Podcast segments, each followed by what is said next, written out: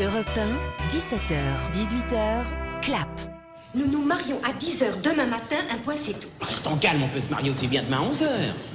Ou peut-être à midi, ou peut-être jamais. Oui, mais si on est viré le voyage de noces à Venise, hop, ça va se terminer à l'auberge du Cheval Blanc à Lunéville. Et alors?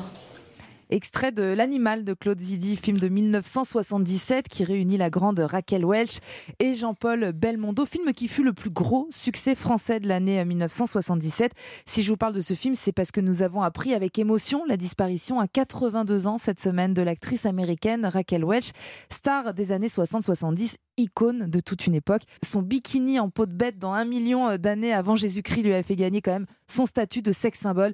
C'était l'une des plus belles femmes au monde euh, au cours de sa carrière. Pour vous rappeler euh, brièvement, Raquel Welch était apparue dans plus d'une trentaine de films, dont Le Voyage fantastique et Les Trois Mousquetaires, pour lequel elle avait remporté le Golden Globes de la meilleure actrice dans une comédie en 1974. De Robert Fleischer, hein, c'est ça C'est ça. Ouais. Et, et c'est fou, je trouve, de voir toute l'émotion. Il y a énormément de, de choses qui se passent sur les réseaux sociaux suite à la disparition de Raquel Welch. Alors, on ne connaît pas non plus 25 films avec elle. Ouais, mais alors c'est- c'est c'est étonnant parce que oh, je trouve que c'est pas le même phénomène qu'avec Baudérec par exemple, qui était, elle était une beauté euh, comme Raquel Welch, euh, mais qui elle a si défini. Finalement, elle a marqué l'esprit et les esprits populaires, notamment au travers de l'animal avec Mm. Belmondo, puis de ce premier bikini en peau, euh, qui est le premier bikini de l'histoire du cinéma, il me semble, je crois, euh, Mm. dans de l'humanité même, je crois. Ouais, oui, bah, si on remonte à un million d'années en arrière, effectivement. Donc, c'est, c'est- je pense que c'est la beauté et, et- et puis l'aspect popularité de cette beauté-là qui marque. Mais elle a été un peu essentialisée avec ce bikini et je pense qu'elle en a peut-être aussi souffert parce qu'elle Mhm. n'était pas qu'un bikini, elle n'était pas que des seconds rôles et, Et je elle pense qu'elle le n'a hein. jamais eu le premier rôle qu'elle méritait vraiment. Une... Voilà, c'est peut-être pour ça qu'elle n'est pas aussi identifiée, même si vrai. elle est très aimée. Mélodie d'amour chante le cœur d'Emmanuel Alors on continue avec de la douceur et du glamour. Euh, et j'ai trois grandes annonces à vous faire pour le cinéma. Mais voilà, cette première annonce, elle concerne Audrey Diwan. Après le succès de l'événement Lion d'Or à Venise, la réalisatrice va s'attaquer à un classique de la littérature érotique française. Vous l'aurez compris, c'est bien sûr Emmanuel. Le roman a déjà été adapté évidemment au cinéma en 1974. Immense succès, 9 millions de spectateurs à l'époque. Alors qui pour succéder à Sylvia Christel? C'est vrai qu'au dernier festival de Cannes, le nom de Léa Seydoux a été annoncé euh, officiellement hein, par Audrey Diwan. Et puis finalement, elle a communiqué cette semaine sur son compte Instagram que le rôle serait tenu par, et on l'aime beaucoup aussi, Noémie Merlan. Alors est-ce que c'est un bon choix? Ah bah oui, oui. De toute façon, Noémie Merlan, elle pourrait jouer C'est n'importe toujours un bon quoi. choix. Ça serait un bon choix. Et puis en plus, je trouve que c'est super qu'elle tourne avec Audrey Diwan. Elle est sur une spirale de, de- de grands auteurs. Elle fait des choix hyper audacieux, hyper différents, euh, hyper intelligents. Donc euh, moi, j'ai une foi inébranlable.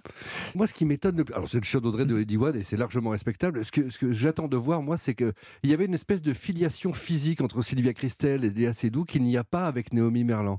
Donc j'imagine qu'il va y avoir transformation Mm. du corps. Peut-être va-t-elle prendre un peu de poids. Son, son- le côté euh, angulé, mais de manière non péjorative, de, Mm. de, de Noémie Merlan va devoir se, se métamorphoser un peu pour la chose. J'ai évidemment hâte On a de voir. Et On leur fait de voir confiance, donc on a, on a vraiment hâte.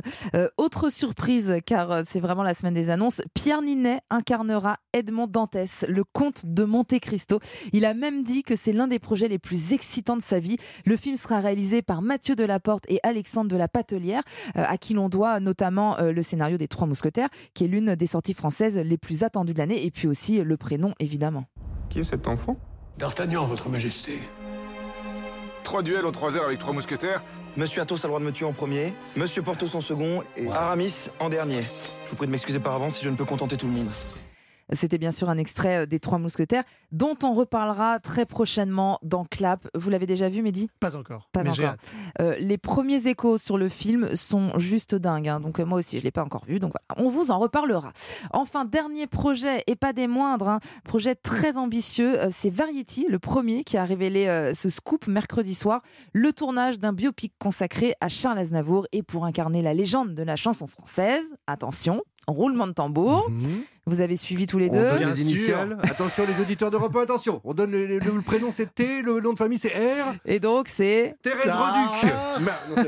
Non, c'est c'est génial Exactement, oui. Medium Ice est très content. Ah oui, oui, je- je- c'est c'est génial comme nouvelle. Je rappelle que c'est aussi notre prochain président de la cérémonie des Césars qui aura lieu euh, vendredi prochain. Et alors à la réalisation, mais ça aussi c'est génial, hein, euh, Grand Corps Malade accompagné de son ami Mehdi Idir.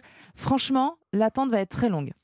Parce que moi je suis fan inconditionnel de Charles Aznavour quand même. Et puis ils font du super boulot tous les deux. Moi j'avais adoré Patient. Et puis je trouve que voilà le, le fait que ça soit aussi un musicien, peut-être que ça donnera aussi une tonalité spéciale Voilà. au film. Quel est l'angle d'attaque? Ça, ça va être hyper intéressant parce qu'on pourrait faire 5 films sur Aznavour. Excusez-moi, j'écoute Charles Aznavour. Je ne suis plus là. J'étais le plus grand des grands fantaisistes. Bon voilà, Euh, il y aura énormément évidemment d'attentes et d'engouement autour de la sortie euh, de ce film. Ce qui nous amène, et la transition est toute trouvée, à parler donc de cette 48e cérémonie des Césars qui sera donc présidée par euh, Tahar Rahim. Euh, chaque semaine, hein, depuis quelques semaines, on fait un point sur les Césars. Aujourd'hui, dernier samedi avant cette cérémonie, on va vous rappeler les enjeux et peut-être les grands favoris de la soirée, histoire de faire monter encore un petit peu plus euh, le suspense. Je précise que tout ça reste subjectif. hein. On n'a pas les résultats des votes et on n'a pas les clés de la maison. On ne sait rien. Euh, dans la catégorie meilleur acteur, on pense quand même dans les, dans les favoris, je sais pas. On pense que Louis Garrel pour l'innocent a de Mm. grandes chances. À mon avis, ça, ça va se jouer quoi entre Louis Garrel et Benoît Magimel? Pour, pour Forcément, moi je pense. Du, du Jordan l'aura pas. Et je pense qu'il mérite un meilleur film. Au sens, attention, euh, D'être nommé pour un plus gros rôle. Voilà, parce qu'il est, il il finalement presque second rôle. Dans, Il est nommé dans novembre. C'est voilà. assez choral. quoi. Voilà.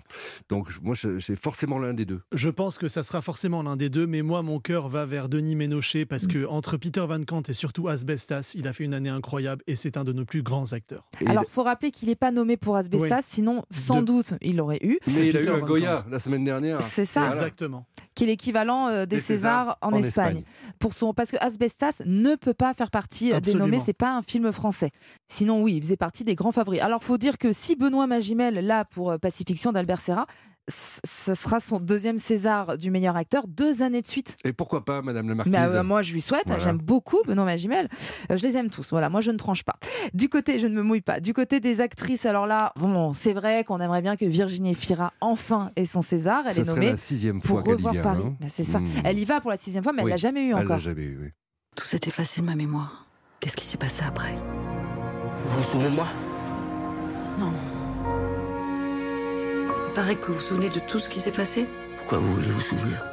Ça m'émeut rien que d'entendre sa Mm. voix. Je trouve qu'elle est tellement monumentale. On parle beaucoup des enfants des autres, mais son rôle dans Revoir Paris, je le trouve incroyable et j'aimerais trop qu'elle gagne, Laurie. Très Trop. joli film d'Alice Winocourt hein, sur euh, les, les- les séquelles des attentats. Comment est-ce qu'on se relève après un, un tel drame? Effectivement, on aime beaucoup, mais on les aime toutes parce que dans cette catégorie, Laure Calamy est aussi nommée pour un rôle absolument incroyable de Ah, cette femme qui, qui lutte pour prendre son métro pour aller travailler à Paris, Incroyable. cette femme de, de banlieue. C'est euh, à plein temps. Bon, elle a déjà eu le, le César de la meilleure actrice pour Antoinette dans les Cévennes. L'année où Virginie Efira a été nommée Était pour aussi Adieu les nommée. cons. Donc, euh, Exact. Donc c'est la revanche. C'est pas mal ça. bah, peut-être la revanche. Fanny Ardant aussi, finalement, le, le mériterait hein, Ouais, pour, alors, pour Fanny cette dans- histoire dans, dans d'amour. ce film-là, Mm. bon, euh, Avec oui, euh, Melville effectivement.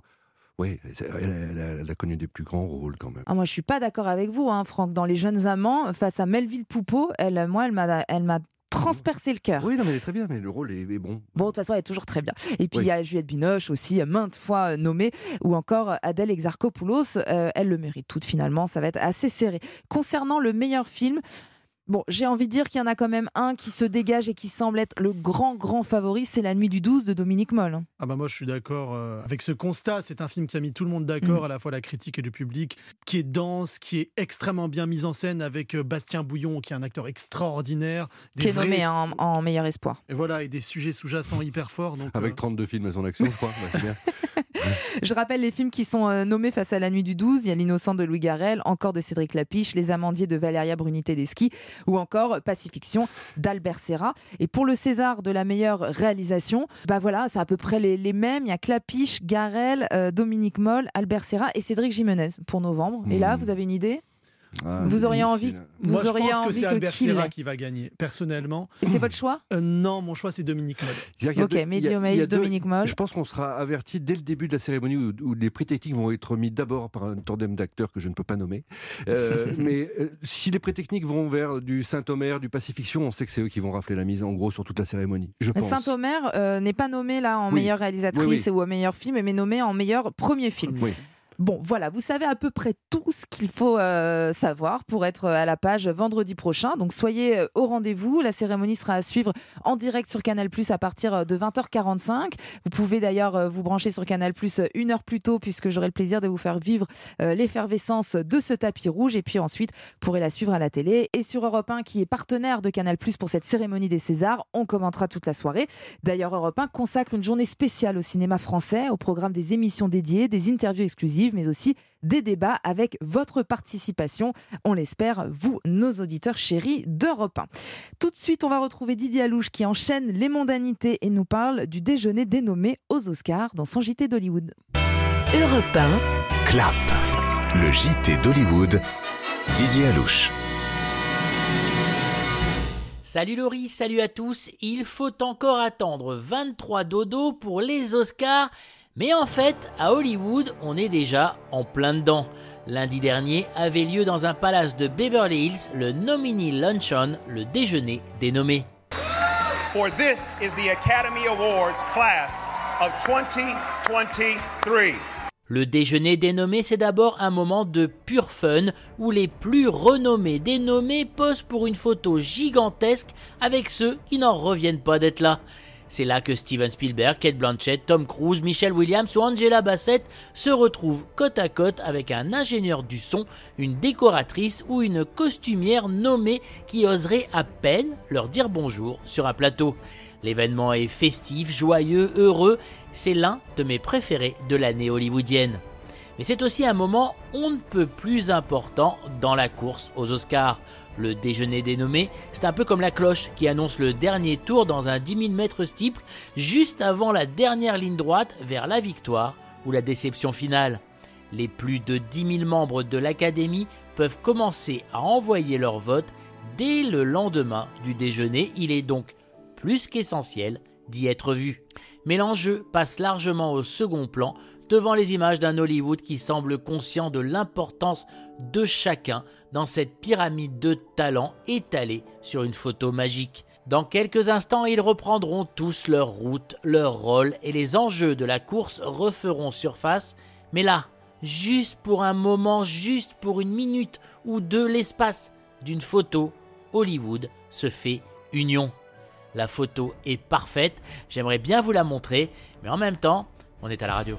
Ah mais si d'ailleurs on peut vous poster euh, la photo sur nos réseaux sociaux hein, d'Europe 1, comme ça vous pourrez en profiter. Dans un instant, une actrice qui fut révélée très jeune dans Mon Père ce héros et qui est restée depuis ses 15 ans dans le cœur des Français, c'est Marie Gillin qui sera notre invitée. À tout de suite sur Europe 1.